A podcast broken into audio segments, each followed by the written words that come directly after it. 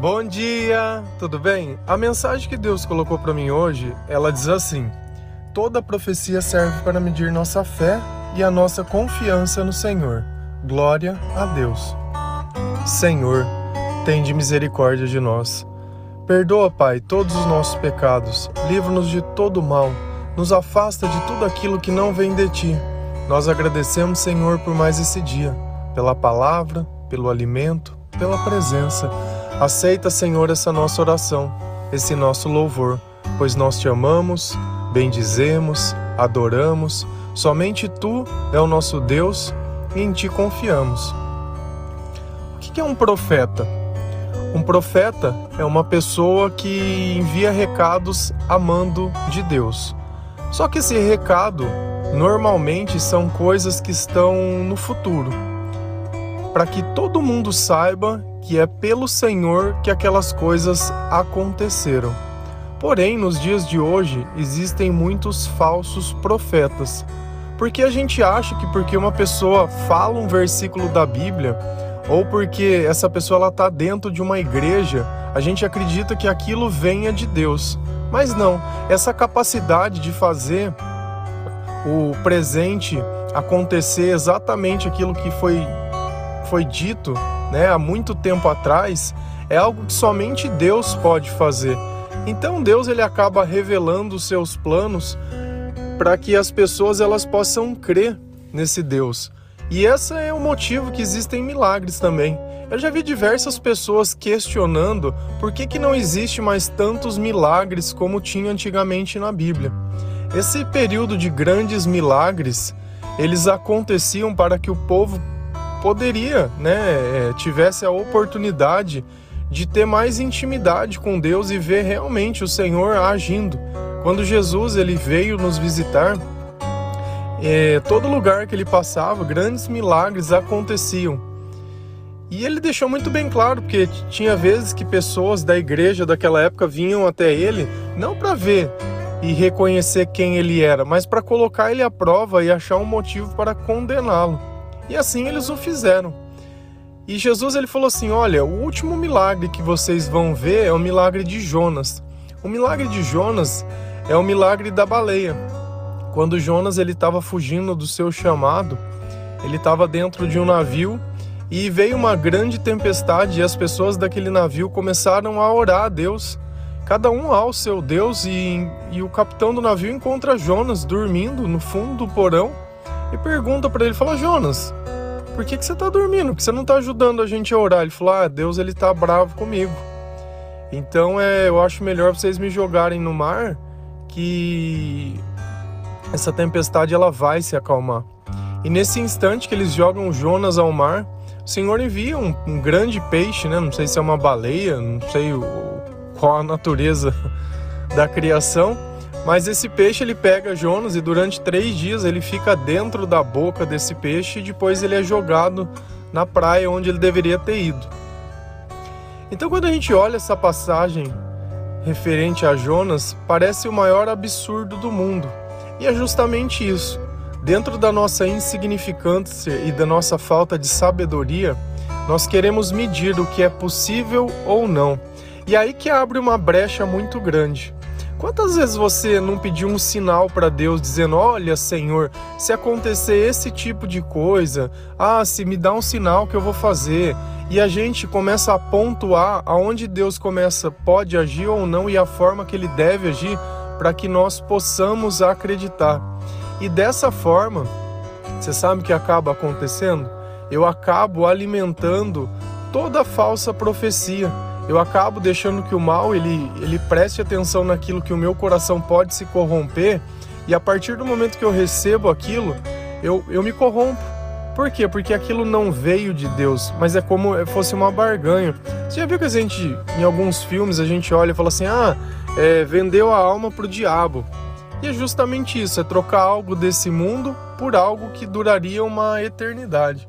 Se a gente lá em Deuteronômio 13, versículo 1 e 2, a palavra do Senhor ela vai dizer assim: Se aparecer no meio de vocês um profeta ou alguém que faz predições por meio de sonhos e anunciar a vocês um sinal miraculoso ou um prodígio, E se esse sinal ou prodígio de que ele falou acontecer e ele disser: Vamos seguir outros deuses que vocês não conhecem e vamos adorá-lo.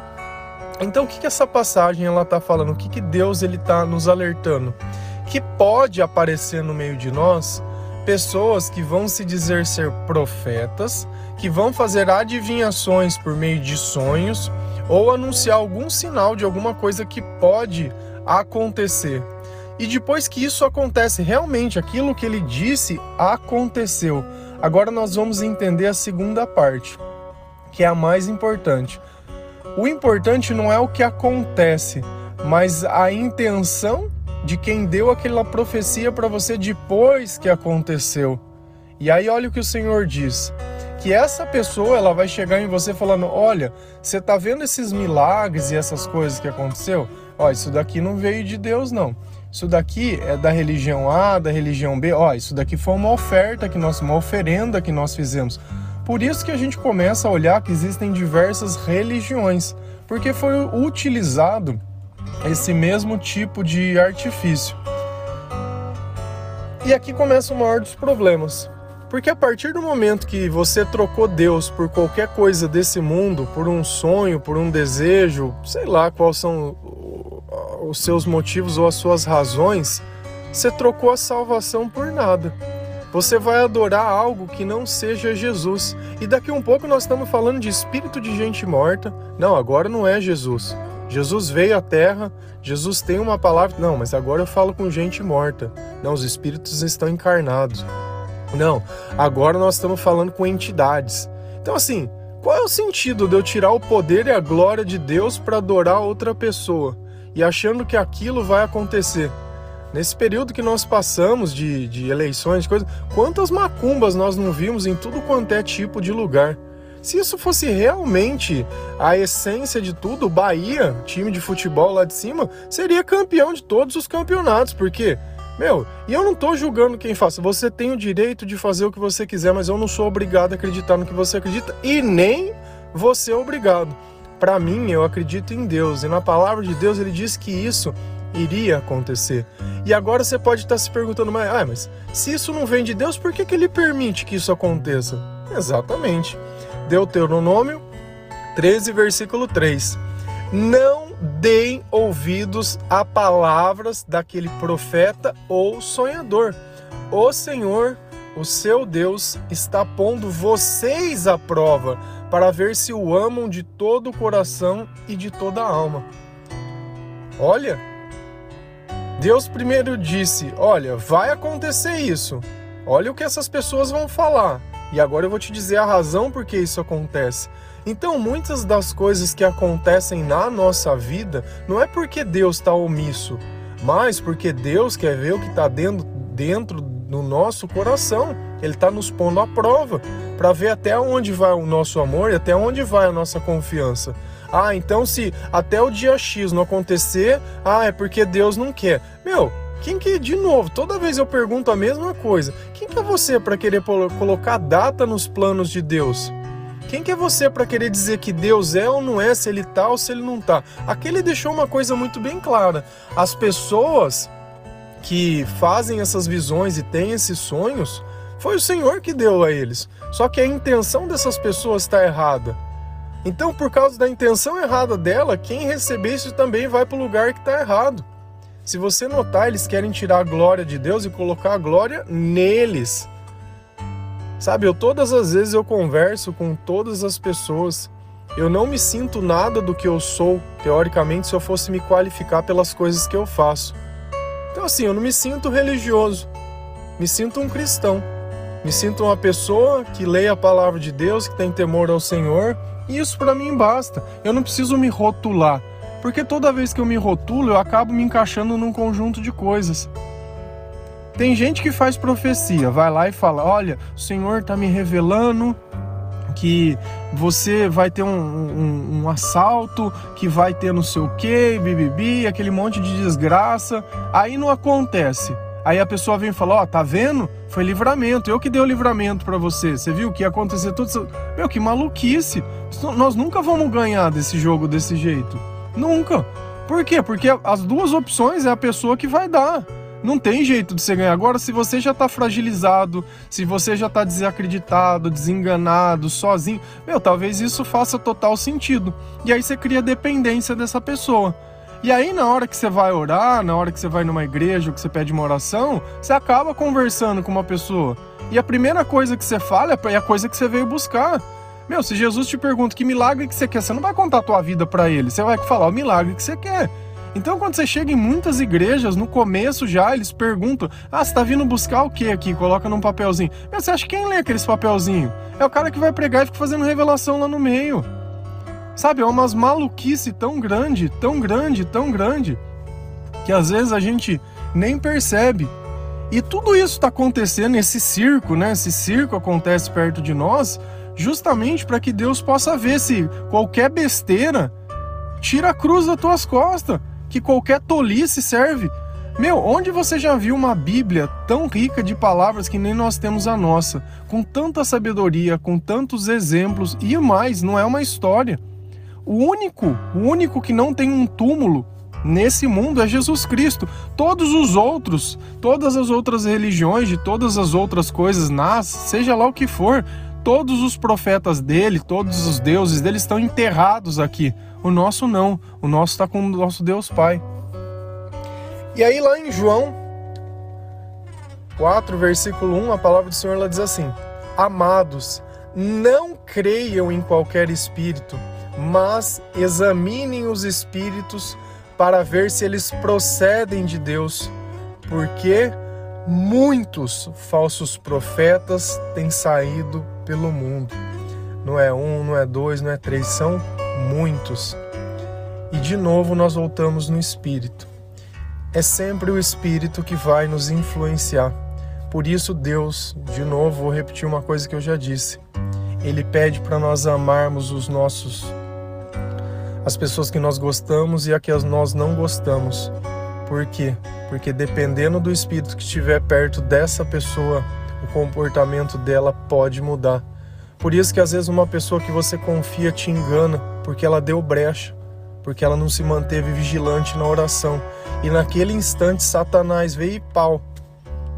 Entende o motivo e a necessidade de nós conhecermos a palavra de Deus, de nós não ficarmos pedindo sinais, de nós colocarmos as coisas à prova, de nós olharmos se aquilo que realmente está se falando no final tem que acontecer uma coisa. Toda profecia, ela serve para medir a nossa fé e a nossa confiança em Deus, mas o mais importante, ela serve para glorificar ao Senhor. O final de uma profecia ou de algo que Deus disse é para que o poder de Deus ele seja ainda mais exaltado. Então, quando nós contamos algo antes que Deus colocou dentro do nosso coração, é justamente para isso, para que quando acontecer o nome do Senhor seja exaltado, para que ninguém possa duvidar que aquilo foi realizado por Deus. Só que depois que se realiza, nós precisamos ver como o profeta ele vai capitalizar com isso. Nesses períodos, diversos profetas aparecem, ficam dando lá prazo, data soluções, e Deus isso e Deus daquilo. Só que se a gente olha a vida passada da pessoa, ela não está refletindo sobre a luz de, de Deus ela não está de acordo com aquilo que o Senhor espera que nós façamos. Claro, todo mundo é pecador, todo mundo tem direito de se arrepender, todo mundo tem, mas uma pessoa que se já se intitulava pastor antes, cometer erros primários de algumas coisas não tem sentido. E aí você olha a vida da pessoa, ela está sempre se capitalizando em cima disso né? Faz uma profecia, se acontece, se lança para vereador, se lança para político, se lança para isso, ou faz alguma coisa, e sempre está ligado a interesses desse mundo que sejam financeiros.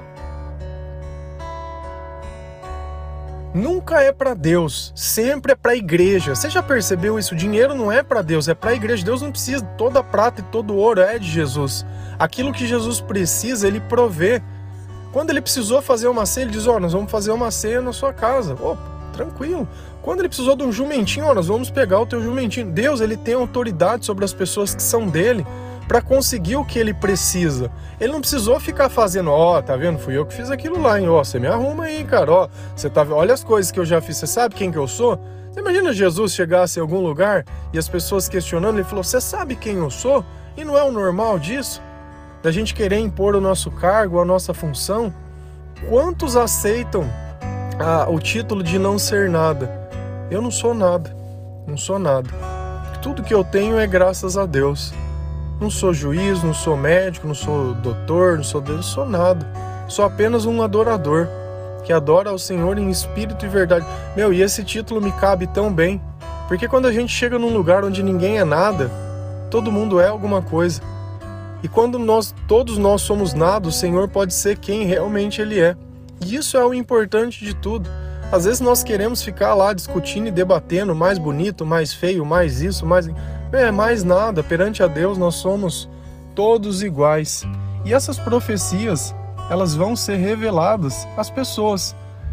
Quem passou por um processo de conversão, certamente que encontrou uma pessoa que fez algumas revelações no sentido de coisas que somente essa pessoa sabia. E o Senhor acabou revelando. Mas isso é uma coisa que só faz sentido para você, porque a quem essa mensagem foi entregue, ele não sabe nada da sua vida. E fica assim: você aumentou a sua fé com Deus? A pessoa que cumpriu o chamado dela se sentiu satisfeita porque você começou a entrar no caminho certo? Louvado seja o Senhor. Nada disso precisou ser atribuído. Então, esse é um convite que o Senhor ele faz para que nós possamos refletir e tomar cuidado. Né? Se a gente continuar olhando sobre essas questões de profeta, ele vai falar que tem muitos lobos em pele de cordeiro que estão aí no meio de nós. E nós estamos achando. Né? Então não é porque carrega uma cruz, não é porque fala de Jesus que aquela pessoa tá certa, a intenção dela é boa. Não é esse o ponto. Nós temos que defender o evangelho de Deus integralmente, não apenas as partes que nos interessam. Então, lembra sempre disso. Examine o espírito. Ah, como que eu faço isso? O espírito fala pelo teu sentimento. Por isso Deus ele é amor. Isso é uma coisa muito importante. Você está ali conversando, você está ali ouvindo, você já tem entendimento, você já tem sabedoria, você tem não fica emocionado ouvindo. Começa a prestar atenção. Poxa, será que é isso mesmo que Jesus faria? Essa é a pergunta número um.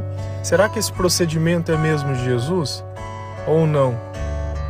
E a gente vê pessoas que abusam né, da, da, da fé das outras pessoas e do cargo que elas têm Quantos casos de pedofilia a gente não vê dentro da igreja? Eu não vou ficar julgando que só acontece em A, em B, em C, em D. Meu, isso é humano. Isso é perverso. Você pegar uma criança e usar o cargo que você tem para ficar conseguindo algum tipo de coisa. Sabe, se tem vontade de, de. Não seja. Sabe, é só não ser. É simples. Ninguém é obrigado a ser nada. É essa ideia da vida fácil que leva as pessoas a ficar fazendo esse tipo de coisa. Sabe, é a preguiça de trabalhar, é o insucesso, é tudo, é sempre querer usar do outro, sabe, capitalizar em cima do outro, da fé do outro, da crença do outro. É o tempo todo, olha a notícia, agora vai. Nossa, puxa. Cara, você acha que Deus ele vai ficar mandando carta para você avisando o dia que a profecia vai acontecer ou não? O dia que tiver acontecer, vai acontecer e vai ser o dia que você menos espera. Não vai ser o dia que você chutou, não vai ser nada. Você acha que Deus vai permitir que alguém se capitalize utilizando as profecias dele a favor próprio, para ficar exaltando a ele e não a Deus? Você acha que Deus vai escolher para cumprir um chamado de alguma coisa pessoas que têm capacitação para ela falar: "Ah, eu sou fulano de tal, formado em coisa tal, fui eu que resolvi o problema"? É claro que não. Deus ele vai chamar aqueles que não são, justamente para confundir aqueles que são, para ficar com aquela pulga na cabeça, para que eles também tenham a oportunidade de se converter. Não adianta a gente ficar criando esse Deus fantasioso, esse Deus humano que a gente tem. Jesus viveu na carne, mas ele tinha divindade dentro dele, porque o comportamento dele não era como o nosso. É simples. E é isso que nós temos que ter: comportamentos divinos. A carne é a mesma para todo mundo, mas o comportamento não. O comportamento não. Então toma cuidado no que você quer ouvir, para que você não comece a juntar pessoas para você, que você acha que aquela pessoa ah, e vive. E aí eu vou te falar, quando você ouve essa pessoa, você está sentindo o quê? Depois que você ouviu hoje, você está em paz, você está tranquilo? Você está perturbado, está ansioso. Meu, se tem ansiedade, não tem Deus. Você pode tirar o cavalinho da chuva. Então, enquanto existe ansiedade, existe a necessidade de oração, de entrega, de confiar, de exaltar, de louvar. É o básico. É o básico. Aí as coisas vão começar a dar certo. E aí, no momento que tiver que acontecer, vai acontecer. e depois que aconteceu, observa o profeta. Se ele for querer capitalizar, se ele for querer tirar vantagem sobre isso, você já sabe que nada daquilo que aconteceu veio de Deus. Está querendo apenas te induzir a te levar numa crença que vai tirar a sua salvação. Amém? Que Deus abençoe cada um de vocês, que o Senhor possa tocar a sua família, a sua casa, que Deus possa te dar paz, tranquilidade, que nós possamos ser provados sim e continuar adorando e louvando ao Senhor. E o mais importante, o mais importante, que nunca deixamos de confiar e acreditar em Jesus Cristo. Deus é amor. Amém? Um bom dia, feliz a nação cujo Deus é o Senhor. A paz do nosso Senhor Jesus Cristo.